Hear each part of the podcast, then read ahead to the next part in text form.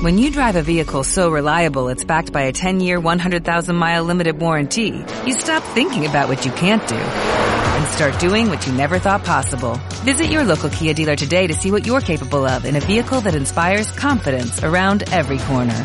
Kia, movement that inspires. Call 800-3334-KIA for details. Always drive safely. Limited inventory available. Warranties include 10-year 100,000-mile powertrain and 5-year 60,000-mile basic. Warranties are limited. See retailer for details.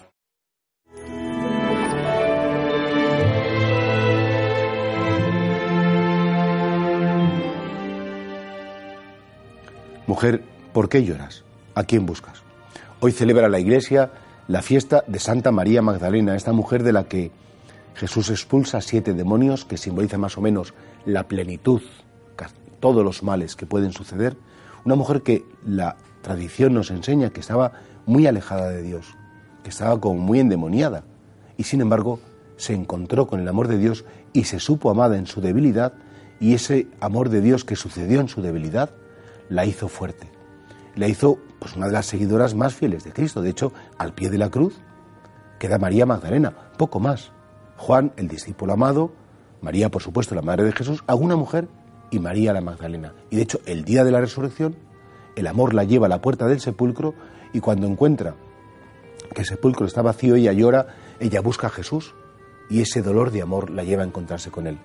María Magdalena es la apóstol de los apóstoles, porque ella es la que anuncia a los apóstoles, el Señor ha resucitado. Primero dice confundida que se han llevado al Señor, pero después, cuando lo encuentra, anuncia a los apóstoles, Cristo ha resucitado. Qué bonito saber que Dios nos viene a buscar en nuestro pecado. Qué bonito saber que, que Dios nos viene a buscar en nuestra debilidad y que es ahí donde se encuentra con nosotros y es ahí donde nos ama. ¿Cuál fue el secreto de María Magdalena? Que ella se supo amada en su debilidad, que ella no se sintió despreciada por Dios cuando estaba tan lejos, cuando estaba tan endemoniada.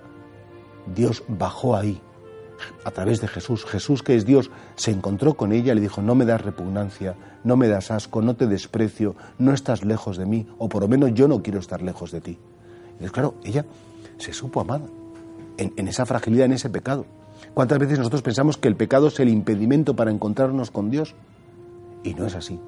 El pecado es el espacio en el que Dios me busca.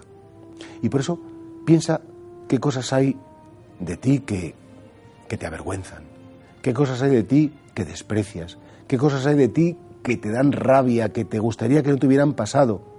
Y el Señor te está esperando ahí. No porque te aplauda, no porque quiera que te equivoques, no porque quiera que te hagas daño, sino porque te quiere de verdad. Está esperándote ahí. Y Él baja a tu infierno, Él desciende, Él te acompaña, y él dice, ven conmigo, deja esta situación, no te avergüences. Eh, y si te avergüenzas, yo estoy aquí para que la superes esa vergüenza.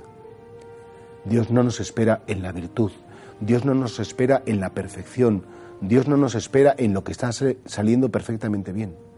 Dios nos espera en la humillación, en la cruz, en el sufrimiento y en el pecado. Ese es nuestro Dios, el que quiere reinar y el que quiere salvarnos desde el pecado.